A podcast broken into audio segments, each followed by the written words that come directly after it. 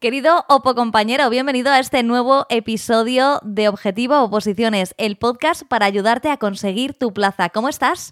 ¿Cómo te ha ido esta semana de estudio? A mí realmente mal porque he estado malísima de la garganta, como casi todos mis Opo compañeros conocidos. No sé tú si me quieres contar si tú estás cayendo también en esta enfermedad que nos está atacando a todos los opositores. Cuéntamelo en el 619 63 26 46. Y en esta ocasión a hablar de una de las instituciones de la Unión Europea más importantes. No, esta vez no te digo que es la más importante, pero también es relevante ya que está incluida en el artículo 13. Y si la semana pasada te quedaste con más gana de saber algo del Black Friday de Oposita Test, tenemos con nosotros a Marta Viña, que es del Departamento de Marketing de Oposita Test y te lo va a contar mucho mejor que yo. Hola Marta. Hola Blanca, ¿qué tal? Muy bien, ¿cómo estáis por allí? Muy bien, hoy es Black Friday, así que es un día genial. Cuéntanos qué tenéis preparado para los opositores. Bueno, ya llevamos una semana de sorpresas en Oposita Test, pero hoy ya es Black Friday, o sea, 24 de noviembre, así que hoy viene también un sorpresón. Hoy tenemos 20% de descuento en toda la web y luego, si el carrito supera los 80 euros, tienes un 5% extra. Así que es un momento súper especial para aprovechar esta oportunidad y dar un paso más a la preparación. Ah, y muy importante también, perdona, porque tenemos un 50% en test legislativos. 50% en test legislativos, wow. goloso, ¿no? Muy goloso todas las ofertas que, habéis preparado y todos los descuentos para los opositores. Y, y el 20% que has dicho en toda la web, ¿qué significa exactamente? En todos los productos de Oposita Test, desde suscripciones a test, a cursos, a esquemas y a supuestos. Wow, o sea que es el día en el que el, opositor tiene que salir un poco del temario y fijarse en todo lo que habéis preparado para él. Sí, hoy es una oportunidad muy, muy grande. Al final hay que tener en cuenta que son los mayores descuentos del año, así que es el mejor momento para aprovechar. Y también hay que tener en cuenta que el bolsillo del opositor ya sufre bastante. Eso es. Por eso nosotros estamos ahí para ayudarles cuanto más mejor. Pues eh, Marta Viña, muchísimas gracias. A ti. Eso sí, que tengan en cuenta los opositores que esta sorpresón eh, termina hoy, 24 de noviembre, a las 23.59, así que hay que darse prisa. Eso, corriendo a hacer cada uno su compra en la página web de Opositates. Muchas gracias. Gracias a ti, Blanca. Hasta otra. Adiós. Pues nada, ya lo has escuchado, date muchísima prisa porque el descuentazo que se hace en la página web de Opositates es solo hoy, hasta las 23.59 en punto. Y después de esta alegría, vámonos con, tampoco quiero decir pena, pero vámonos con lo que nos toca esta semana, que es revisar esta institución como es el Banco Central Europeo. Bienvenidos.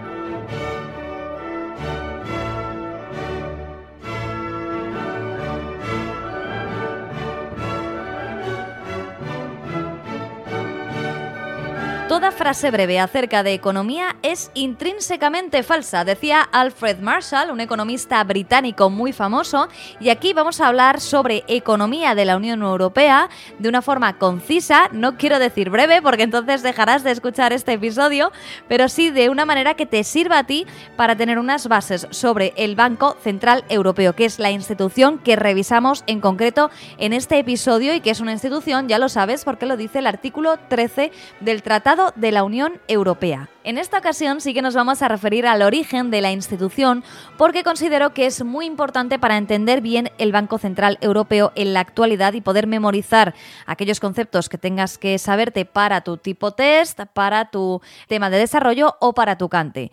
¿Por qué? Porque es una institución compleja que si no nos la aprendemos bien desde la base, si no la comprendemos, en este caso no vamos a poder aprender ciertos conceptos. Así que nos vamos hasta los años 80.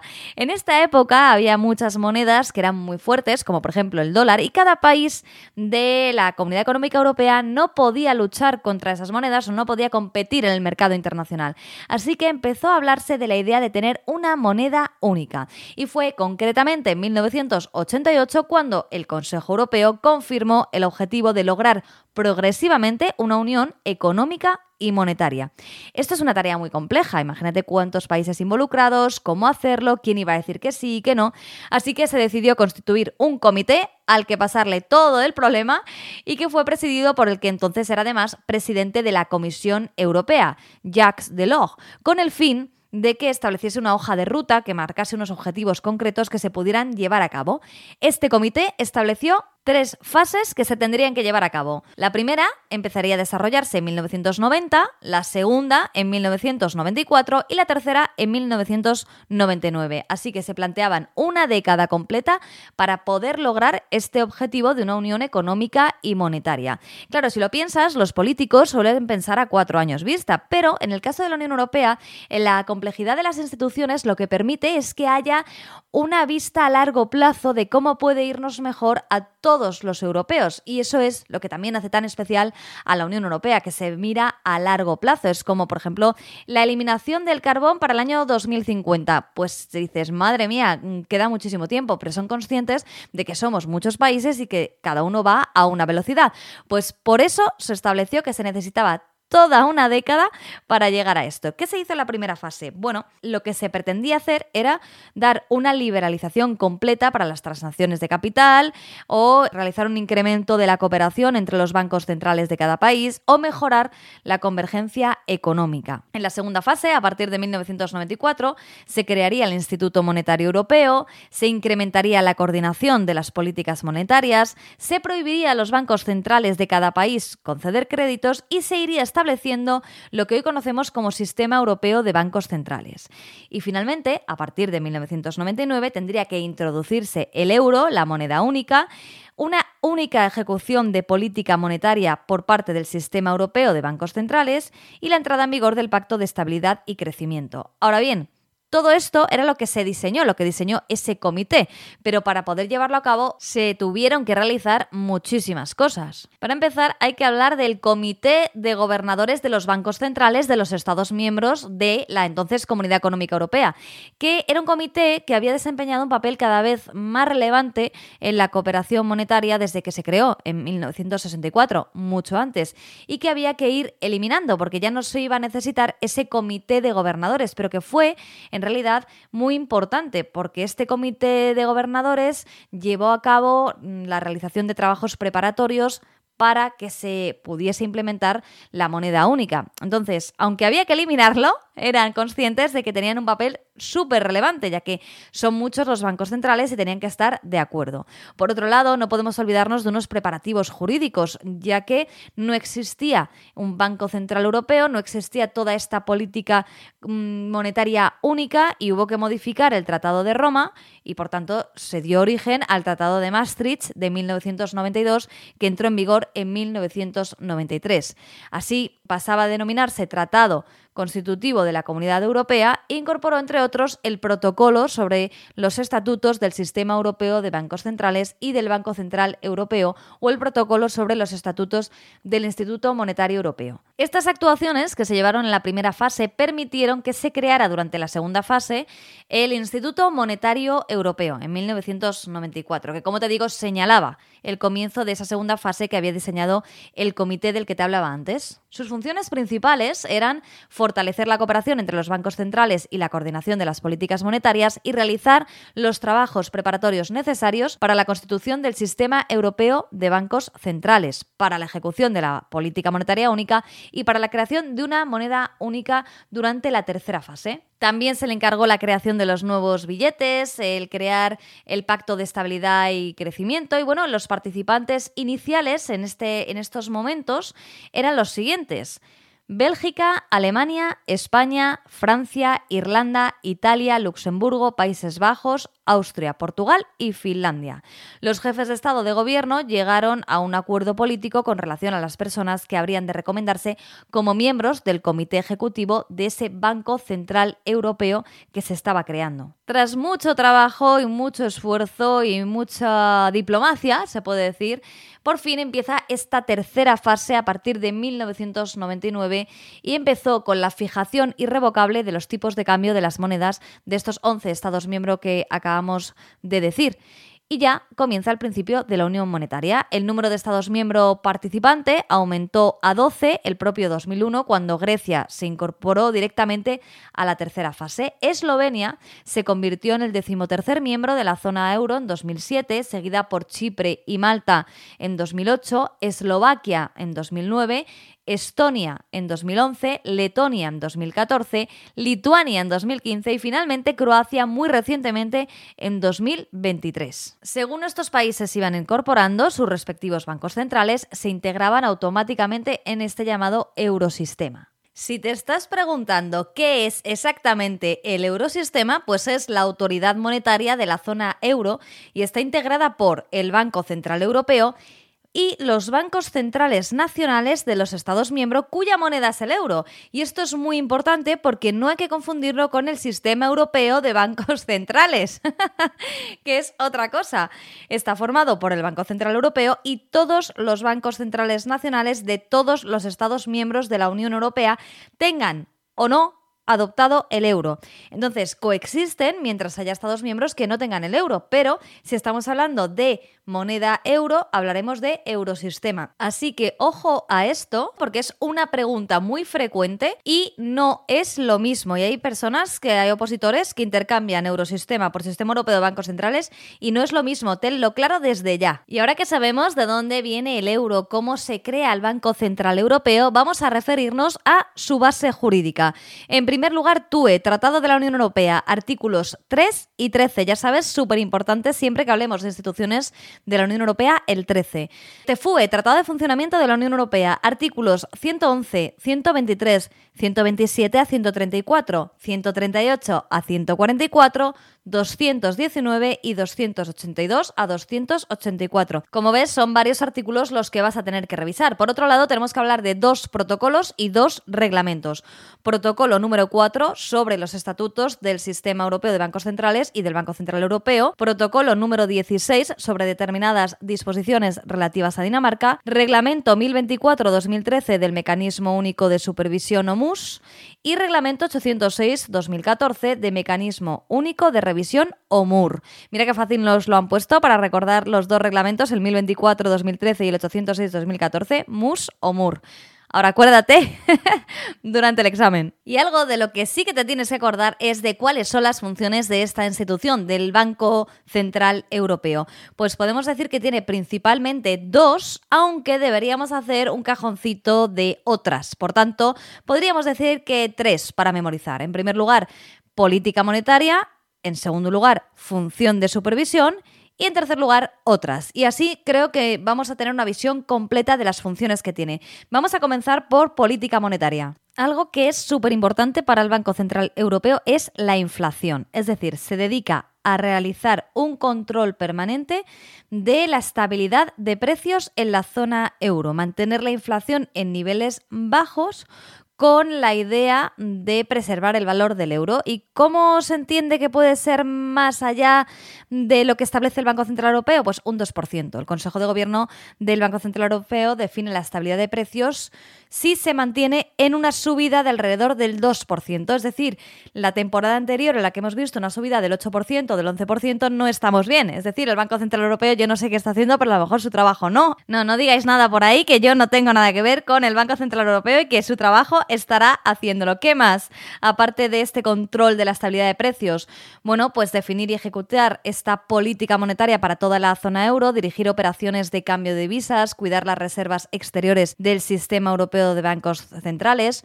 o promover el buen funcionamiento de los sistemas de pagos. Y algo que puede hacer también es que tiene el derecho exclusivo de autorizar la emisión de billetes de euro. En cambio, los Estados miembros pueden emitir las monedas, pero la cantidad que va a emitir cada Estado la tiene que autorizar previamente el Banco Central Europeo. Así que el dinero que tú tienes en el bolsillo, si es que lo sigues teniendo, porque casi todos vamos ya con el smartwatch, el teléfono móvil o la tarjeta de crédito, pero si aún así sigues llevando billetes y monedas, que sepas que los billetes vienen del Banco Central Europeo y las monedas Pues del Banco de España. En este punto conviene ya que hablemos de los órganos rectores del Banco Central Europeo, que son el Consejo de Gobierno, el Comité Ejecutivo y el Consejo General, que además rigen también el Sistema Europeo de Bancos Centrales. Vamos a ver cada uno de ellos. El Consejo de Gobierno es el órgano principal de la toma de decisiones y tiene como misión adoptar las orientaciones y decisiones necesarias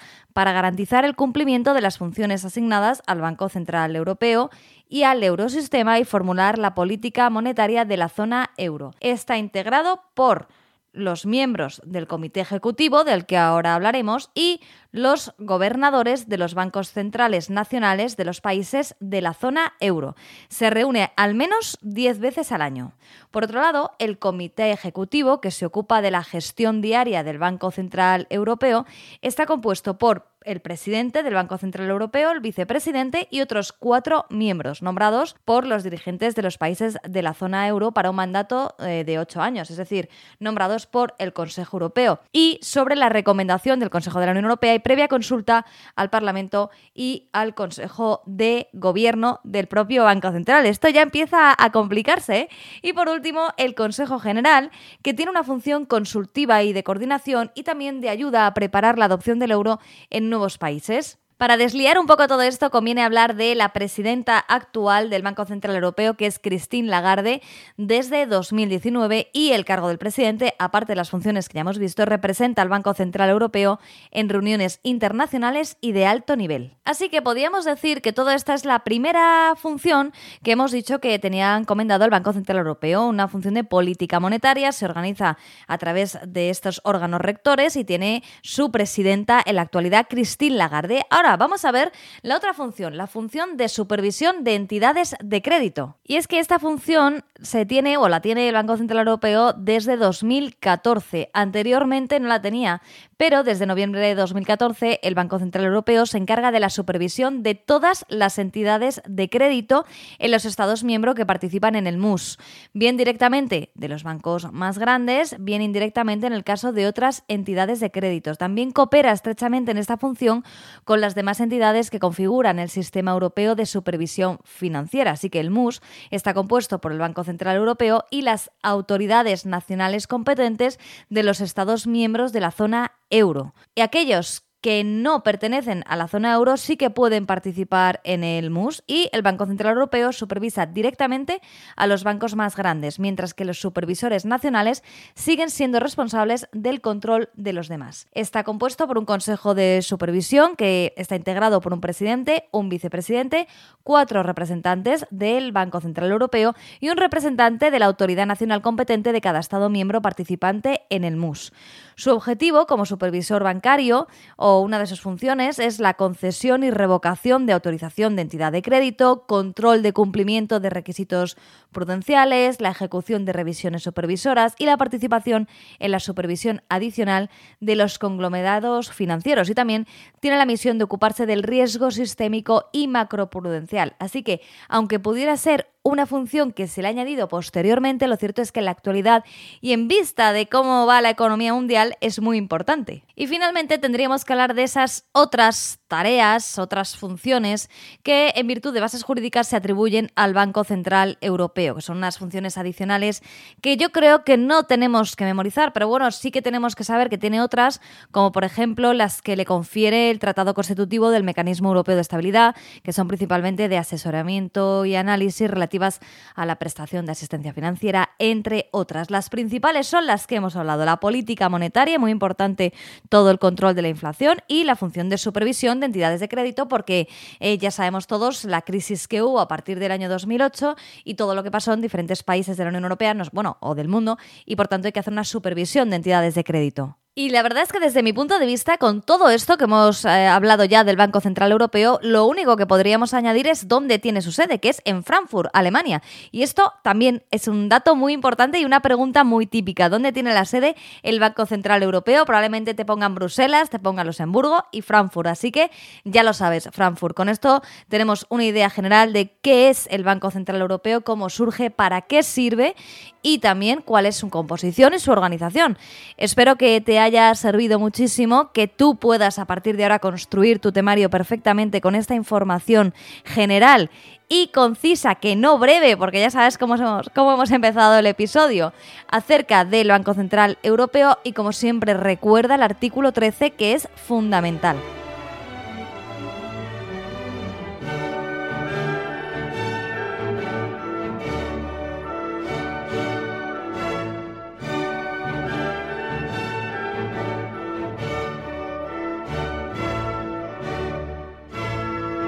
Nos despedimos hasta la próxima semana. Esperamos que estos episodios que se centran en las instituciones de la Unión Europea y en todo lo que bueno, conlleva el temario de la Unión Europea para los opositores, te estén ayudando un montón, que nos lo cuentes, ya sabes nuestro número de teléfono, ya sabes todos nuestros canales para ponerte en contacto con nosotros.